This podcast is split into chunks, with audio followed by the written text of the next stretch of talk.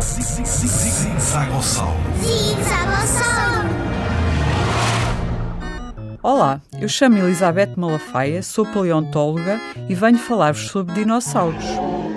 Olá, Ellie! Sabias que alguns dinossauros comiam pedras? Era a comida preferida deles? Bom, não comiam pedras para se alimentar, mas engoliam pequenas pedras que os ajudavam a digerir o alimento que comiam. Esta técnica foi desenvolvida por alguns dinossauros herbívoros porque digerir plantas é muito mais difícil do que digerir carne. A digerir é fazer a digestão. Os grandes saurópodes, como por exemplo os braquiosauros, passavam a maior parte do tempo a comer para conseguirem manter o corpo imenso. Os seus dentes tinham forma de lápis ou de colher e normalmente não seriam muito eficientes para mastigar.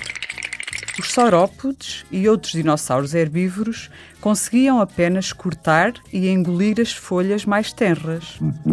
Para ajudar a digestão, ingeriam pequenas pedras que os ajudavam a triturar o alimento. Essas pedras chamam-se gastrólitos, que vem do grego gastro, que significa estômago, e lito, que significa pedra, ou seja, pedras do estômago.